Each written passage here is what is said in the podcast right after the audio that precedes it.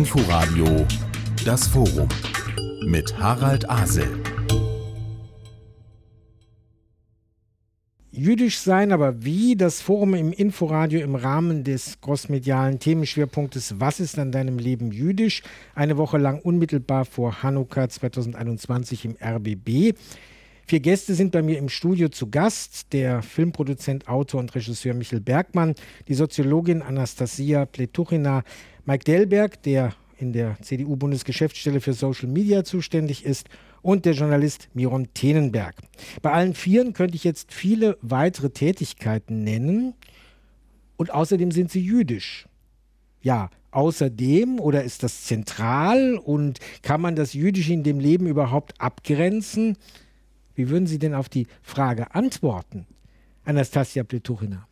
Ähm, vielen Dank für die Frage. Tatsächlich bei mir habe ich das Gefühl, ähm, kann ich mein Jüdischsein von meinem Alltag kaum abgrenzen, ähm, weil ich auch eine praktizierende Jüdin bin. Ich trage auch eine Kopfbedeckung aus religiösen Gründen und äh, halte mich auch an sämtliche Regeln im Alltag und zusätzlich arbeite ich auch sozusagen in der jüdischen Community. Das bedeutet, ich bin quasi in der sogenannten Bubble des jüdischen Lebens und äh, kann das eigentlich kaum abgrenzen, so von meiner täglichen Auseinandersetzung mit meinem Jüdischsein und dem Jüdischsein von anderen Menschen, die mich umgeben, weil ich qua meiner Arbeit äh, mit jungen Erwachsenen arbeite, die ja in ganz Deutschland sind und auch darüber hinaus und gerade sich diese Frage stellen, wie geht es zusammen? Und da finden Sie ein, also finden die jungen Leute einen Weg, ähm, auf diese Frage eine Antwort zu finden und ich unterstütze sie auch sehr gerne dabei.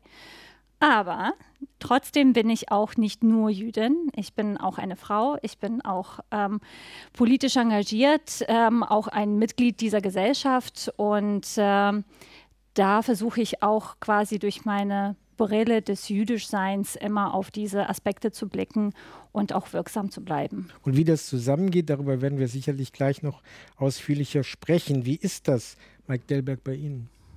Ich glaube, ich will gar nicht und habe auch gar nicht das Bedürfnis, mein Jüdischsein von meinem Alltag abzutrennen. Mein Alltag ist mittlerweile nicht mehr so jüdisch, wie er es vielleicht mal früher war, weil ich auch sehr oft in der jüdischen Gemeinschaft, in jüdischen Institutionen unterwegs war, mich ehrenamtlich für die jüdische Gemeinschaft engagiert habe in verschiedensten Positionen und das so ein bisschen in den letzten Jahren durch mein Engagement in der Politik eine andere Form angenommen hat. Aber dennoch laufe ich jetzt beispielsweise mit, mit einer Kippa durch die Welt und äh, tue das sowohl auf der Straße beim Einkaufen als auch halt eben bei der CDU, wo ich arbeite. Ähm, das Jüdischsein ist quasi sichtbar jeden Tag an mir, aber halt eben auch in mir. Und ähm, in einer gewissen Art und Weise ähm, freue ich mich darüber, halt eben ein Teil dieser vielfältigen Gesellschaft damit sein zu können und diese dann auch damit repräsentieren zu können ich werde dann irgendwann noch mal versuchen herauszufinden, was das eigentlich ist, das Jüdischsein, was Sie beide jetzt schon mal äh, klar als einen nicht trennbaren Teil Ihres Lebens ausgemacht haben. Wie ist das bei Michel Bergmann? Äh, ich erwache als Jude und gehe als Jude zu Bett. Ich erwache als Jude, äh, höre Nachrichten und meine erste Reaktion ist, ist das gut für Juden oder schlecht für Juden? Was ich da höre. Ähm, ich bin also, kann man sagen, auf jeden Fall mit ganzem Herzen und ganzer Seele Jude. Ich kann das, wie auch äh, meine Kollegen gesagt haben, gar nicht von meinem Alltagsleben trennen. Natürlich bin ich auch Autor, aber meine Themen sind immer jüdische Themen, fast immer, außer wenn ich jetzt einen Job habe, ein Fernsehspiel zu schreiben, was dann aber nichts mit mir zu tun hat dann arbeite ich als Lohnschreiber. Aber meine Romane, meine Belletristik oder ja, jetzt auch meine Krimis sind, haben immer genuin und unmittelbar mit dem Judentum zu tun. Also äh, das Judentum, lass, lass mich so sagen, die Jüdigkeit ist in mir und, äh, und die dominiert eigentlich alles. Ich vermute, dass Miron Tenenberg jetzt nicht so furchtbar viel anderes sagt.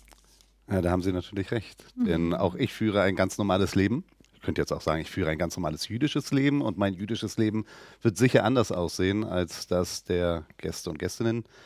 hier in der Runde.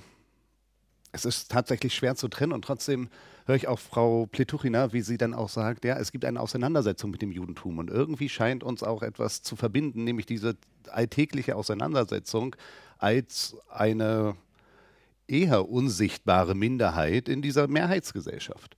Wir haben einfach kein normales Leben hier, sondern man ringt immer irgendwo. Man ist mal ein bisschen mehr jüdischer als Herr Dayberg, äh, weiß nicht, in, in, im, im, jüdischen Umfeld gearbeitet hat. Jetzt ist er weniger jüdisch, weil er in der Partei arbeitet.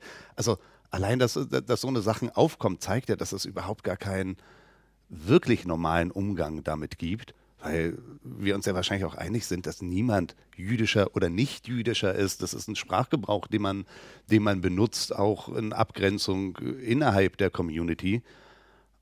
Und dennoch denke ich, dass wir alle ein sehr jüdisches Leben führen. Ansonsten hätten sie uns ja wahrscheinlich auch nicht eingeladen, wenn wir mit dem Judentum überhaupt nichts zu tun hätten. Dann wäre es auch interessant. Aber das würde vielleicht nicht so ein großes Gespräch ergeben oder auch nicht so eine Tiefe, die wir uns äh, für heute Abend erhoffen. Wir kommen nochmal auf diese Frage zurück, ein bisschen mehr jüdisch, weniger jüdisch oder in die eine oder in die andere Richtung oder was äh, ist in diesem großen Bogen dabei und wo äh, stelle ich fest, das gehört vielleicht nicht so dazu. Aber wer sitzt denn jetzt hier eigentlich bei uns? Ich habe das nur so salopp vorhin gesagt. Anastasia Pletuchina, Sozialwissenschaftlerin, Sozialpädagogin, 1986 in Moskau geboren, Ende der 90er nach Deutschland gekommen wie viele andere Menschen, die dann die jüdischen Gemeinden hier verjüngt und erstarkt haben. Wie sehr prägt eigentlich diese Migration, also der Wechsel von einem ins andere Land, von einer Alltagssprache in eine andere, das, was Sie auch als Jüdin erleben und was Sie als Jüdin gestalten in Ihrem Leben? Okay.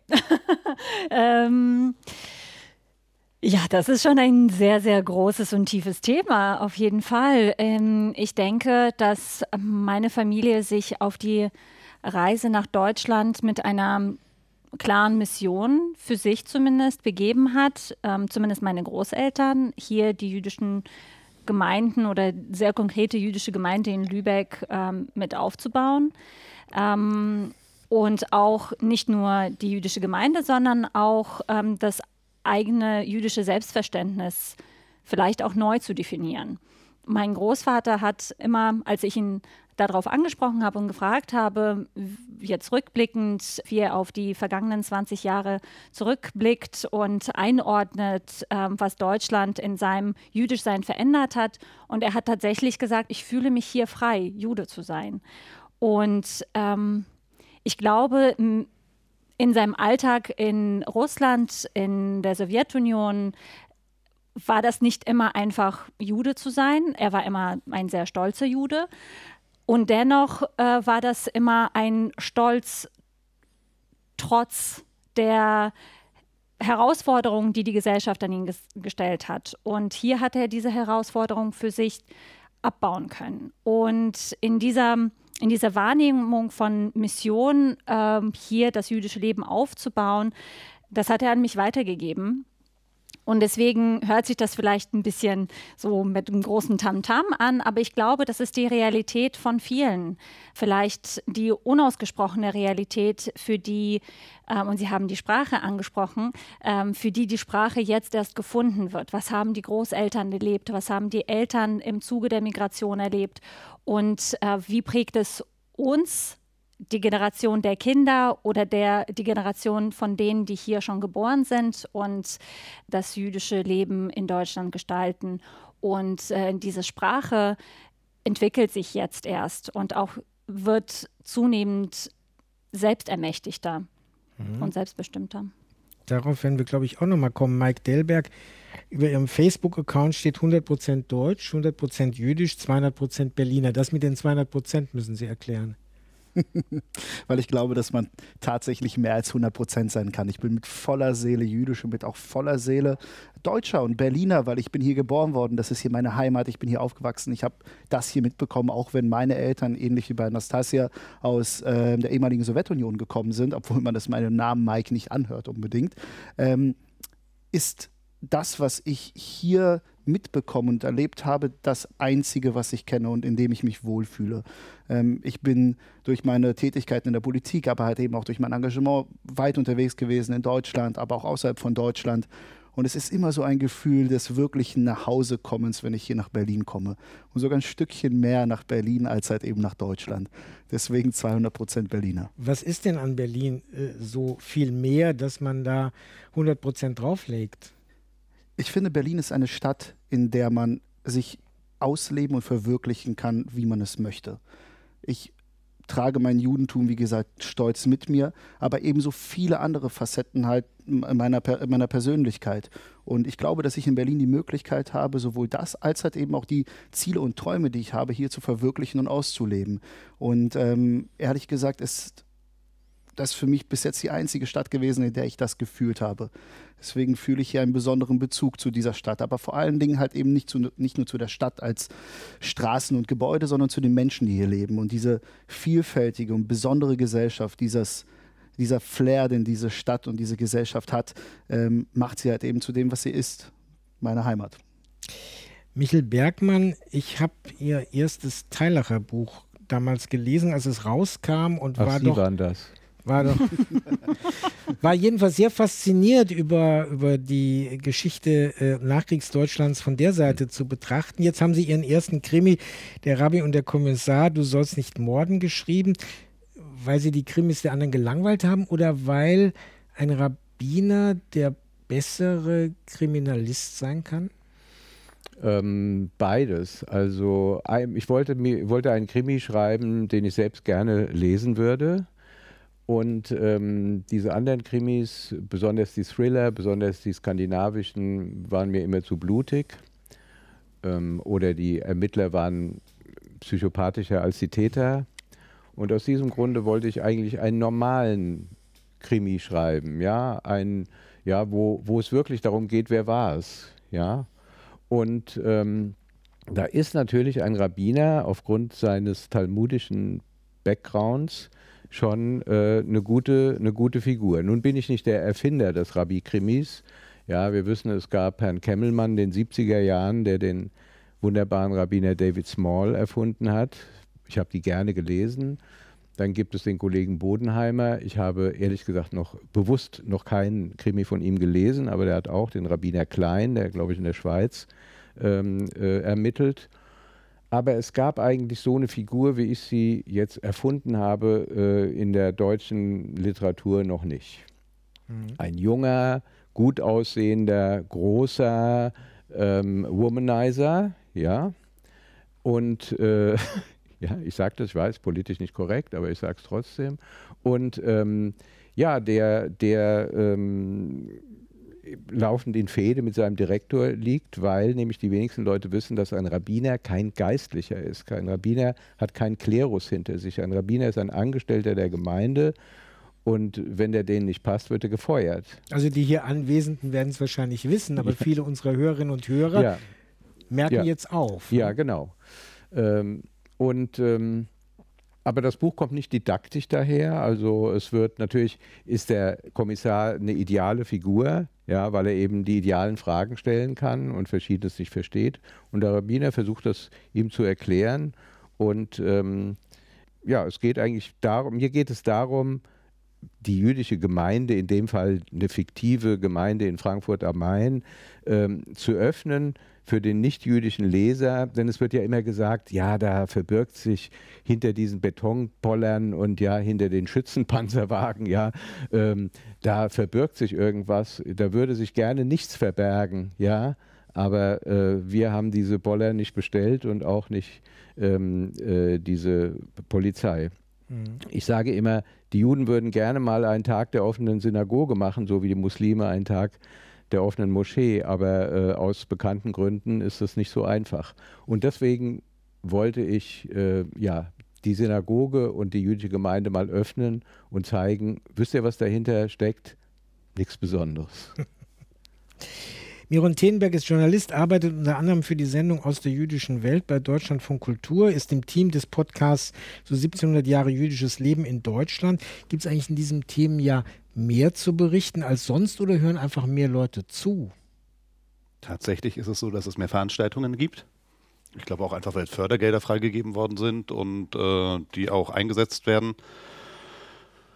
Also Sie finden jüdische Kulturtage tatsächlich äh, über das ganze Land hinweggestreut, die es davor, gerade auch in kleineren Gemeinden, die sich sowas nicht leisten können, die sich auch keine KünstlerInnen leisten können, die dann dorthin kommen, doch recht häufig in diesem Jahr. Ob nur mehr Leute zuhören oder nicht, das kann ich nicht sagen. Ich mache nicht die, äh, die, die, die Rundfragen. Das muss ich jetzt tatsächlich weitergeben. Gut, wir werden dann nochmal am Ende des Jahres gucken, wie viel davon auch hängen geblieben ist. Es gibt eine ungeheure Vielfalt jüdischen Lebens, von Jüdischkeit, Kultur, Religion, säkularem Engagement, insbesondere in einer Stadt, die eben Mark Delberg so hoch gelobt hat, nämlich Berlin. Wie herausfordernd ist das denn, dass es eben so viele verschiedene Varianten jüdischen Lebens gibt? Wie herausfordernd ist es denn für Sie? Denn Sie müssen dann ja auch für sich Entscheidungen fällen. Das mache ich, das mache ich vielleicht nicht. Und Sie könnten wie Nina Hagen eins sagen, es ist alles so schön bunt hier, ich kann mich nicht entscheiden. Ich glaube, ich würde ganz gerne auf diese Frage mit zwei ähm, unterschiedlichen Ansätzen antworten. Erstmal mein persönlicher Ansatz.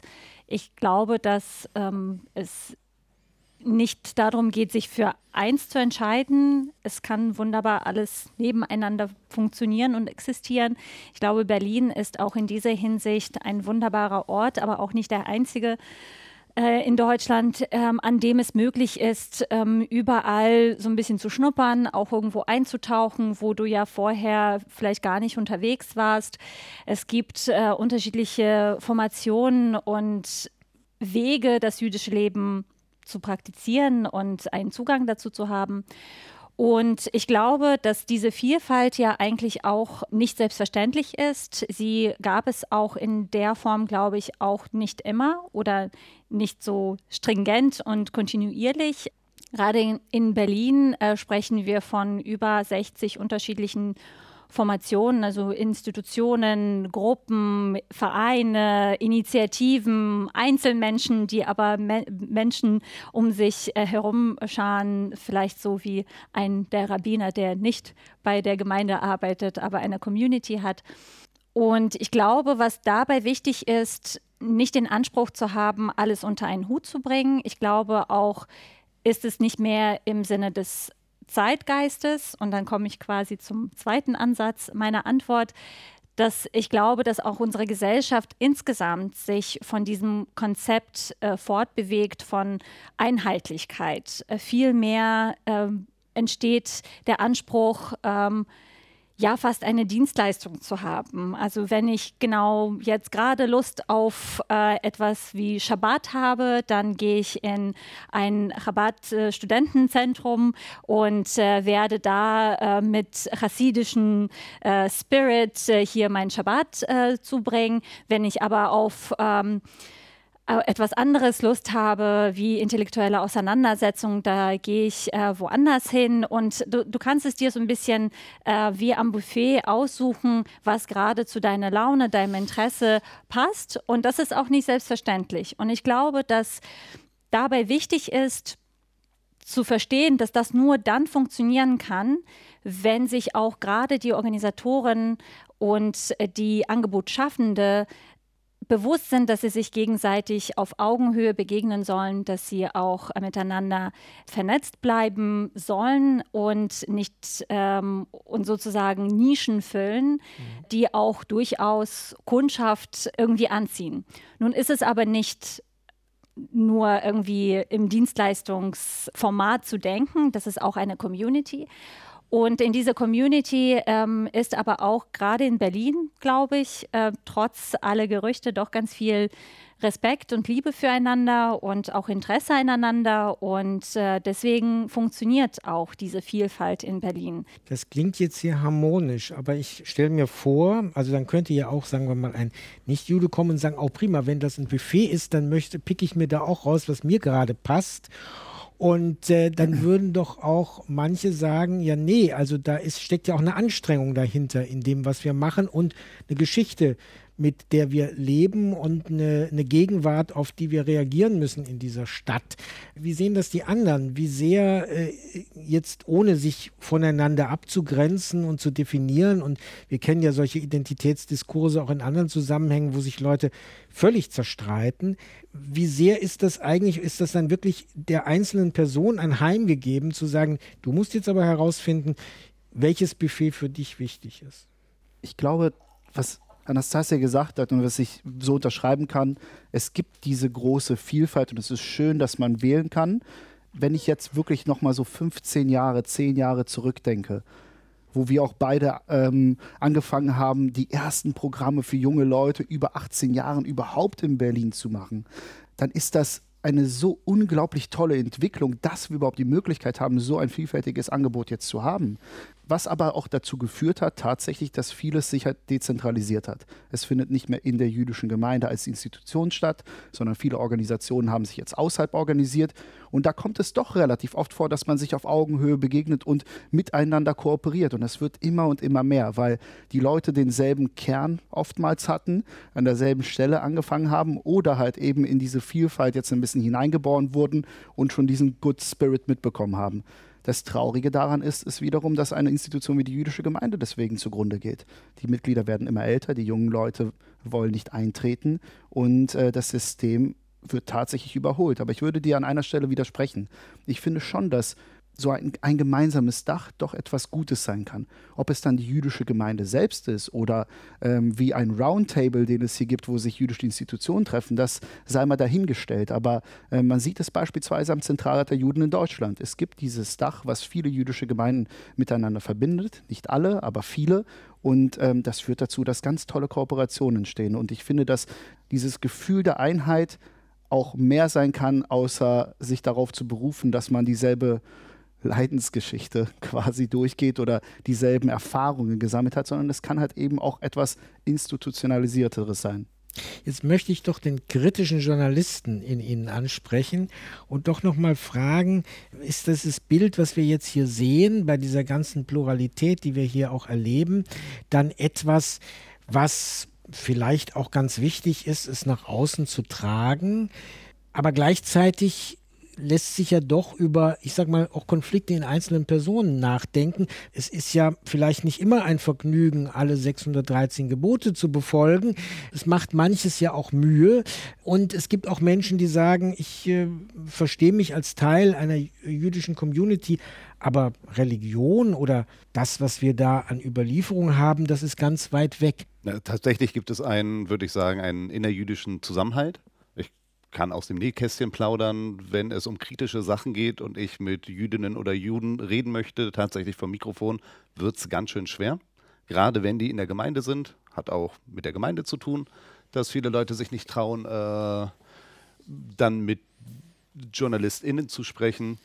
Und dennoch, glaube ich, gibt es auch so ein Gefühl, dass man sich gegenseitig nicht öffentlich die Augen auskratzt.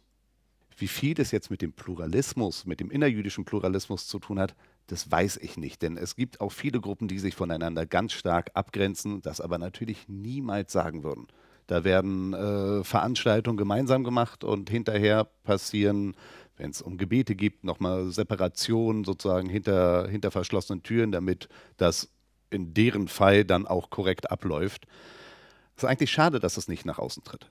Ich persönlich, weil ich natürlich auch als Journalist arbeite, würde lieber solche Sachen auch in der, in der Öffentlichkeit besprochen sehen, damit auch ein Gefühl der Normalität entstehen kann. Einfach als Interesse an, an dem jüdischen Leben in, in Deutschland. Und da fehlt es noch ein wenig. Ich kann mir aber auch vorstellen, dass natürlich auch Jüdinnen und Juden auch ein wenig ängstlich sind. Mhm. Man möchte, glaube ich, nicht unbedingt kritisiert werden von Leuten von außerhalb. Und es gibt ja auch so einen gewissen übervorsichtigen Umgang. Michel Bergmann, äh, jetzt haben Sie vorhin gesagt, es wäre so schön, man könnte die Tür aufmachen, um zu zeigen, da drin geht es auch nicht viel anders zu als anderswo in der Welt.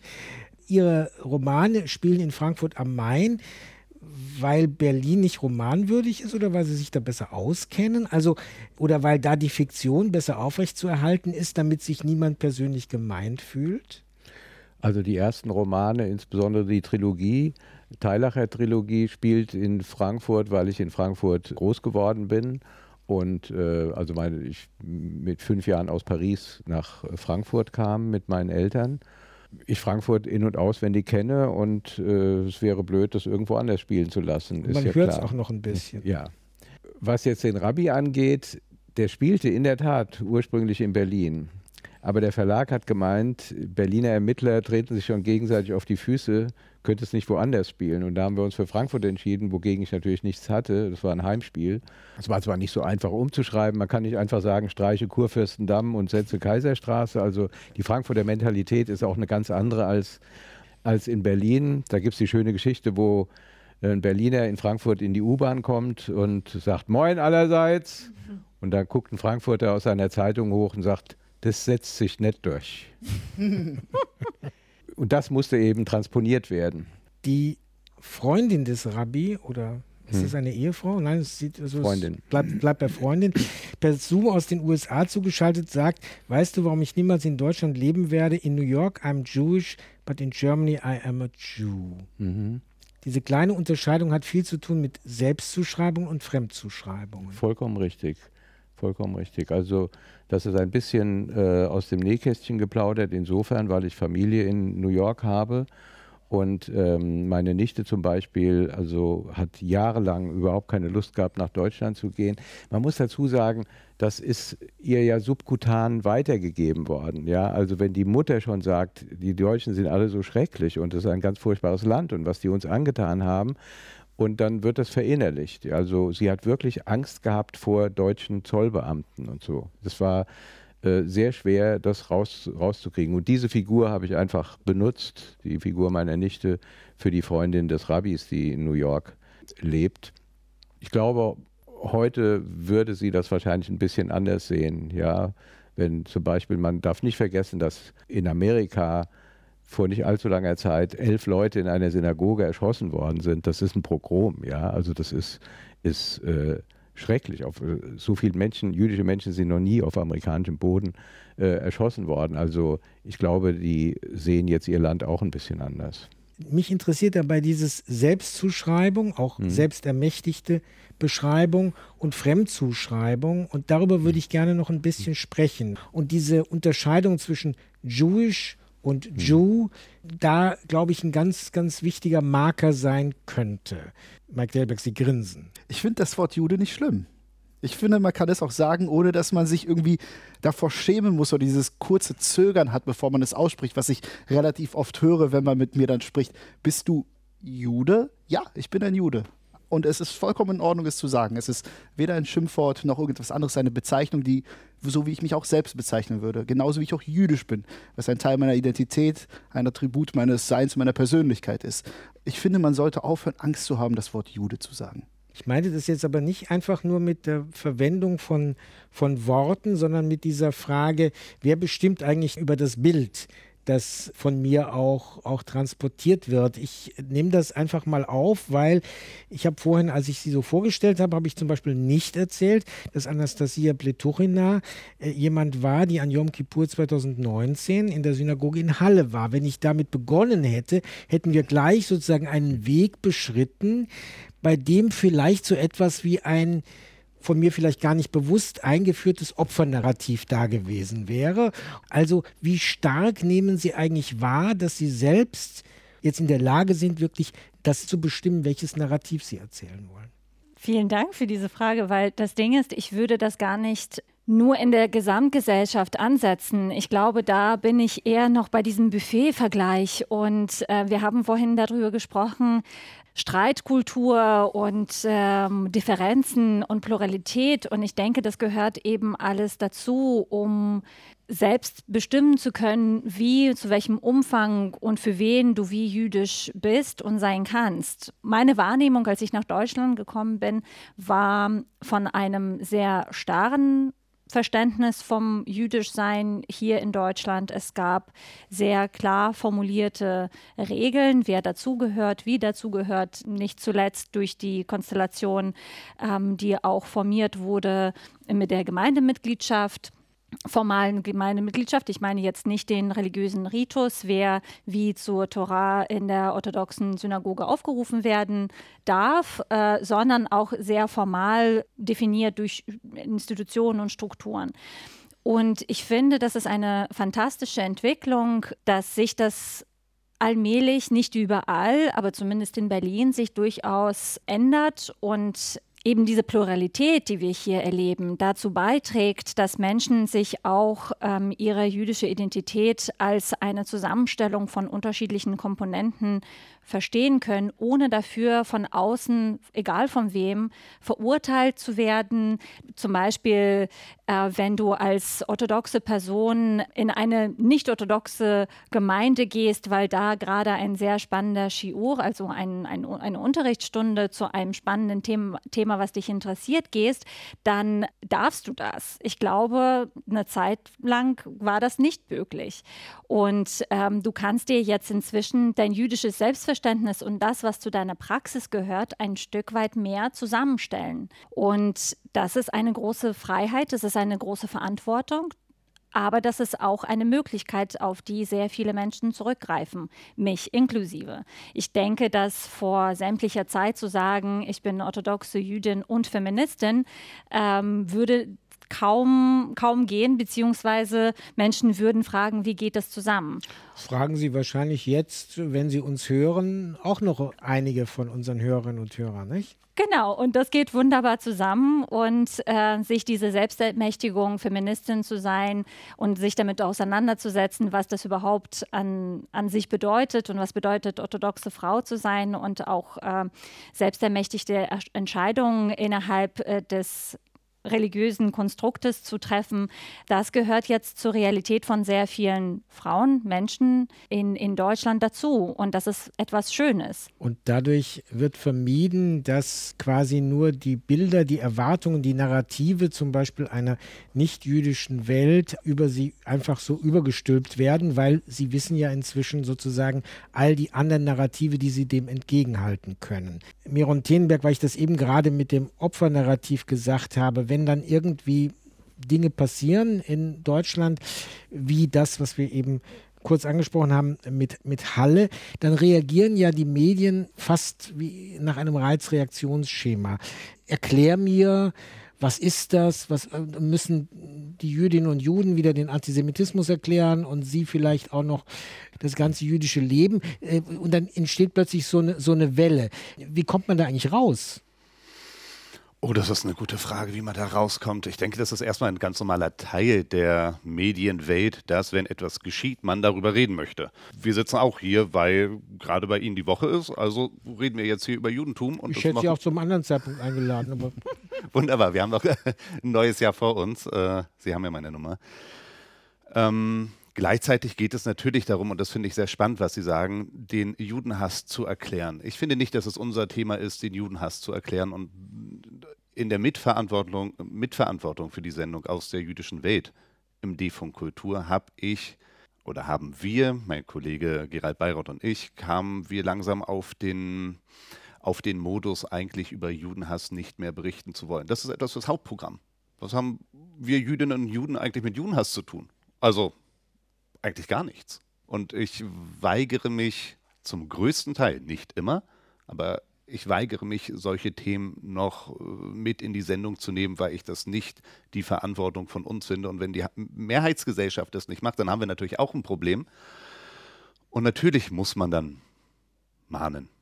Ich denke, wir alle werden schon mal in Situationen gewesen sein, wo man dann gesagt hat, hier schaut doch mal dahin, das ist wirklich unerträglich, die Situation, in der wir uns gerade befinden. Aber schöner wäre das eigentlich, wenn wir das nicht machen müssen, weil wir gerade in dem äh, Moment ja Opfer oder beeinträchtigt sind von, von den Taten und äh, ja nicht rausgehen müssen und nachdem wir einen raufbekommen haben, auch nochmal erklären, warum das so ist und warum das nicht in Ordnung ist.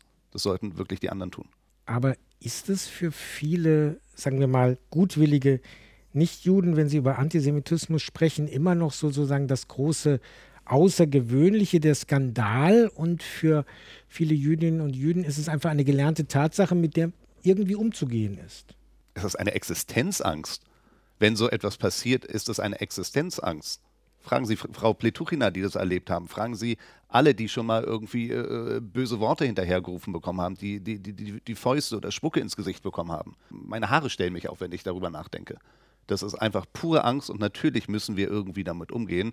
Aber wenn so etwas passiert, habe ich einfach Angst. Punkt. Da gibt es nichts dran schön zu reden und ich finde es unerträglich, dann hier zu sein um, und nicht angstfrei leben zu können.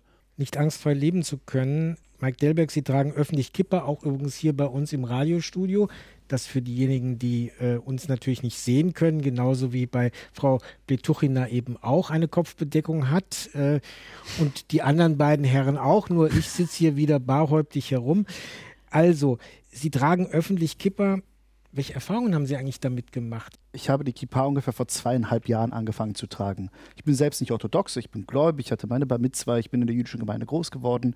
Aber der Punkt, wo ich mich entschieden habe, die Kippa zu tragen, war, als unser Antisemitismusbeauftragter Felix Klein, den ich sehr schätze, vor ungefähr zweieinhalb Jahren gesagt hat, dass es Stellen in meiner Heimatstadt gibt, an die ich nicht gehen sollte, wenn ich diese Kippa oder einen Davidstern trage. Und das war nicht das erste Mal, dass es gesagt wurde, aber das war der Tropfen, der das Fass hat zum Überlaufen lassen, weil ich mir gesagt habe, es kann doch nicht sein, dass die Realität, in der ich lebe, ist, dass ich mich verstecken muss mit meiner Religion und mit meinem Sein und die Leute, die dafür sorgen, dass ich diese Existenzängste habe, wie sie Miron angesprochen hat, dass diese Leute frei herumlaufen dürfen und ich mich quasi dann in diesen Gebieten nicht aufhalten darf.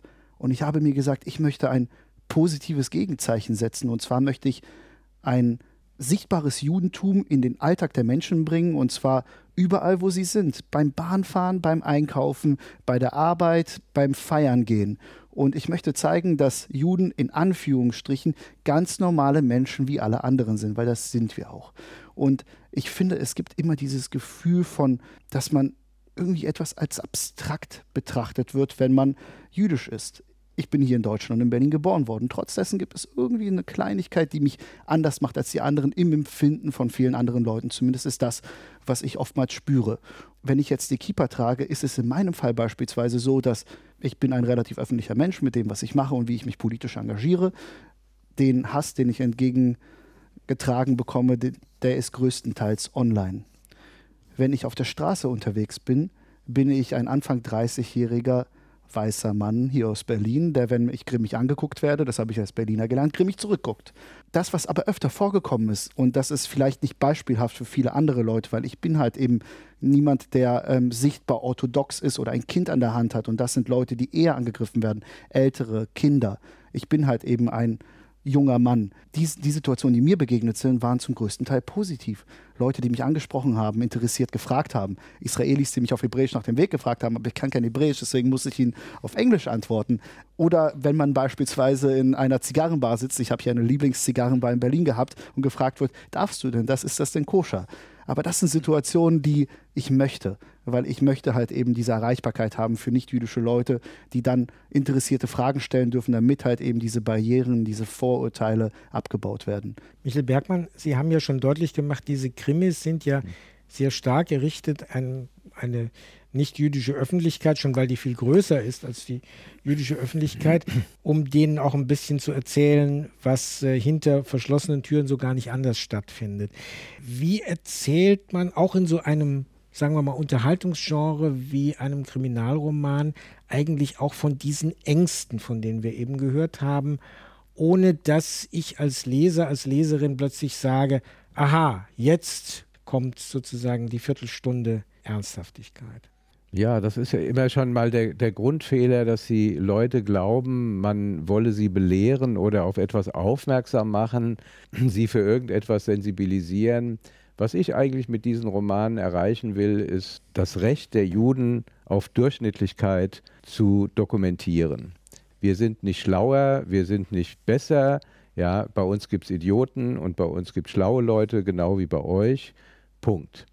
Das ist der eine Punkt. Der andere ist, es wird ja immer der fatale Fehler gemacht, dass die Juden hier auch verantwortlich sind für Fehlleistungen der israelischen Regierung.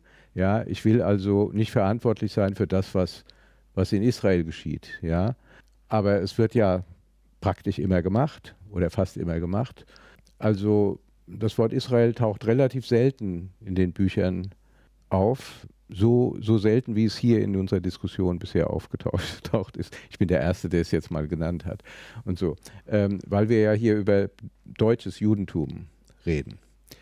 Ich will noch einmal auf diese ominösen 1700 Jahre kommen. Also zu diesen 1700 Jahren gehört auch, dass es, glaube ich, schätzungsweise 90 bis 100 Generationen sind, ich würde mal sagen, denen es nicht so gut gegangen ist. Ja, also jetzt von den Kreuzzügen, die angefangen, die ja hier angefangen haben in Deutschland und nicht in Palästina. Also hier wurden die Gemeinden schon geschliffen, hier sind die edlen Ritter schon durch die jüdischen Gemeinden ge gezogen. Und dann, das setzt sich dann fort über die Pest und über die Hexenjagden und über Martin Luther und der Dreißigjährige Krieg, der für die Juden ganz besonders schlimm war, bis hin zur Aufklärung. Ja, Im Übrigen war es ja Napoleon, der äh, dafür gesorgt hat, dass die Ghettos aufgemacht wurden und die Juden raus, also zu jeder Tag- und Nachtzeit raus konnten und so. Also, aber die Aufklärung hat auch nicht viel genützt, äh, wie wir gelernt haben. Wenn ich das aber sage, dann sage ich das nicht, um jemanden weh zu tun, um jemanden zu sagen, das ist deine Schuld. Ich glaube, dass es wichtig ist, auch den Leuten klarzumachen, es geht nicht um irgendeine Form von Abrechnung, ja, oder von Abwägung, ja, es geht einfach nur darum, ein möglichst konfliktfreies Zusammenleben irgendwie hinzukriegen. Das bedeutet aber, ihr müsst eure Vorurteile, im schlimmsten Fall eure Ressentiments nochmal hinterfragen und nach Möglichkeit beenden. Wenn das jüdische Leben nicht immer so isoliert und als etwas Besonderes und etwas, was nur quasi im Flüsterton angesprochen werden darf, wie Mike das auch vorhin betont hat, diese bedeutungsvolle Pause vor dem Wort Jude und äh, du bist nun männlich, also vor dem Wort Jüdin ist es noch größere Hürde, das auszusprechen ähm, und dann doch ähm, sehr schnell dazu übergeschwappt wird zu sagen, ähm, Mitbürger jüdischen Glaubens, was ja überhaupt irgendwie als Ausdrucksweise super schwierig ist. Was also, bedeutet das mit Bürger, also nicht mal durchschnittliche Bürger, sondern mitlaufende irgendwie. Und dann des jüdischen Glaubens, also das ist auch dann nicht immer zutreffend. Ähm, oder beziehungsweise nicht so allumschreibend, anstatt das Wort Jüdin oder Jude zu sagen. Und ich glaube, genau das spiegelt es ja wieder, diese Berührungsangst, auch ähm, die fehlende Fähigkeit, mit dem Thema locker umzugehen oder entspannt umzugehen. Und Menschen, die Juden und Jüdinnen sind, in erster Linie als einfach Menschen zu sehen, die ganz normalen Alltag haben wie alle anderen. Und dann noch zusätzlich die noch jüdisch sind. Und ich glaube, dass wir jetzt an einem Punkt stehen, wo darüber auch angemessen gesprochen werden kann. Und wo auch, und das ist meine Erfahrung, zum Beispiel auch die Medien ganz klar angesprochen werden können. Ihr habt mir jetzt diese Fragen gestellt zum Antisemitismus, zu meiner Angst, äh, meinen Davidstern zu tragen, äh, zu den Sicherheitsmaßnahmen von der Synagoge. Und jetzt habt ihr auf den Stopp-Knopf gedrückt und das Interview ist jetzt vorbei. Aber für mich ist es nicht vorbei. Ich möchte noch etwas dazu sagen. Und ich glaube, viele und ich gehöre auch dazu streckenweise. Wir hatten nicht immer diese Möglichkeit zu sagen, warte mal, aber das ist noch nicht alles, was ich hier zu sagen habe. Und lass uns noch mal über andere Aspekte meines Selbstverständnisses als Jüdin, als Jude sprechen, die auch relevant sind und auch zum Alltag gehören und zur deutschen Gesellschaft gehören. Und das ist jetzt in Entwicklung. Und dann sagen wir zum Schluss halt noch was auch zu Hanukkah. Dieses Jahr vom 28. November bis zum 6. Dezember, also deutlich abgesetzt vom christlichen und säkularen Weihnachten. Nächstes Jahr fällt das wieder zusammen, dann kann man wieder fragen, ja, was Sehr ist denn, ne? Und so, deshalb, wie feiern Sie das zweite Hanukkah unter Corona? Einsam. Es geht, ich habe drei Kinder, in der Hinsicht wird es nicht ganz so einsam sein, aber es, unter Corona ist alles ein bisschen, ein bisschen ruhiger geworden, viel, viel ruhiger geworden. Und wir hatten schon letztes Jahr, also wir, die jüdische Community, hatte letztes Jahr schon, äh, war gut in Übung, weil ja schon Pessach im, keine Ahnung, war das im April letztes Jahr, also irgendwie so im Frühling, im Frühjahr, äh, das war schon irgendwie einsam. Die hohen Feiertage waren äh, im Prinzip schon mehr oder weniger gestrichen. Dann kam auch Chanukka dazu und äh, die meisten von uns haben sich wirklich gewundert, warum man sich jetzt zu Weihnachten treffen soll, während wir es doch eigentlich ganz gut geschafft haben und eigentlich ist blöd, aber hm, warum denn jetzt nochmal treffen? Und ich glaube, so wird es auch dieses Jahr sein. Also es wird äh, ruhiger werden und ein sehr schönes Chanukka-Fest, wie äh, Herr Söder ja gesagt hat. Und irgendwie, äh, ich möchte nochmal äh, auf äh, Frau Pleturina äh, äh, eingehen, das ja irgendwie auch charmant ist, wenn man so eine Fehler macht. Also ich fände es ja eigentlich mal schön, als jüdischer Mitbürger oder als Jude bezeichnet zu werden, wenn man danach drüber lachen kann und ich glaube, die größte Normalität wäre, wenn Markus Söhner das einfach dieses Jahr nochmal machen würde. Irgendwie äh, im Twitter euch ein schönes Chanukka und sich dann einfach schallend, äh, schallend lacht und wegguckt. Das fände ich mal eine Normalität. Das wäre, dann wäre das nicht so hemdsärmlich. Ob das passiert, gerade bei einem Politiker. Gut, er ist, er ist Franke, da spricht man vieles anders aus als im Rest der Welt. Sie arbeiten, Mike Delberg, an einer Quelle sozusagen politischen Handelns. Würden Sie den raten, solche Fehler gerne mal öfter zu machen und anschließend zu sagen, ja, ich kann bestimmte Dinge halt nicht so aussprechen, wie sie ausgesprochen werden? Also ich werde auf jeden Fall gerne dem Social Media Team der CSU raten, dass sie diese Chanukka-Grüße wiederholen können, wie auch immer Herr Söder es dann aussprechen wird. Ich muss sagen, ich finde es auch wirklich sehr schön und sehr sympathisch, wenn sich Politiker oder Leute, die halt nicht jüdisch sind, zu so einem Festtag äußern, uns etwas Nettes wünschen. Wir tun es ja auch gerne in Richtung anderer Religionen. Und ähm, da Sie ja vorher gefragt haben, wie unser Chanukka aussehen wird, bei mir wird es sein, erstmal das große Kerzenzünden an Brandenburger Tor Tor. Höchstwahrscheinlich ähm, wird es noch ein schönes äh, Chanukka-Leuchterzünden bei uns in der CDU-Zentrale geben, was eine schöne neue Tradition seit dem letzten Jahr ist. Und ich glaube, die dritte Art Chanukka zu feiern, auch wenn es ein bisschen einsam ist, wird dann wahrscheinlich mit meinen Chanukka-Pullovern sein, wie den, den ich heute hier zum Beispiel trage. Den Sie jetzt nicht sehen können. Ja, wir haben Ihnen was voraus. Michel Bergmann Hanukkah in, auf der Datsche oder? Hanukkah in Santa Monica? Nein, also Hanukkah ist übrigens ein schönes Lied, ein witziges Lied von Tom Lehrer. Nein, also ich habe vor vielen Jahren aus Versehen mal eine Geschichte geschrieben, die heißt Weinuka und mit der muss ich dann immer in der Hanukkah-Zeit touren. Und Anastasia? Was uns die Zeit der Pandemie mitgegeben hat, ist das Verständnis, dass vieles, was wir an die Synagogen oder anderen Formationen von Gemeinde outgesourced haben an Praxis, doch einen Eingang in die Wohnzimmer und ähm, Wohnungen insgesamt von Menschen dann wieder zurückgefunden hat. Also eben die berühmten äh, Sederabende per Zoom bei einigen und auch das äh, Zünden von Chanukka-Kerzen soll ja auch zu Hause stattfinden. Das haben, glaube ich, bis dato nicht alle so gemacht und ich denke, das wird jetzt immer zunehmend der Fall sein, dass auch die jüdische Tradition so mit so einer Selbstverständlichkeit in jedes Haus und nicht nur in eine Synagoge zurückfindet und ausgetragen wird. Und damit meine vier Gäste Zeit dafür haben, haben wir natürlich diese Runde schon vor Hanukkah aufgezeichnet. Ich versuche es jetzt einfach auch nochmal. Ich sage einfach Hak Hanukkah Samiach und kriege ein Nicken Vielen Dank für das Gespräch. Bei mir waren Anastasia Pletuchina, Michel Bergmann, Miron Tenenberg und Mike Delberg. Wir sprachen über Jüdisch sein, aber wie im Rahmen des crossmedialen RBB-Programmschwerpunktes Was ist an deinem Leben jüdisch? Ich danke allen Zuhörenden für die Aufmerksamkeit. Inforadio Podcast.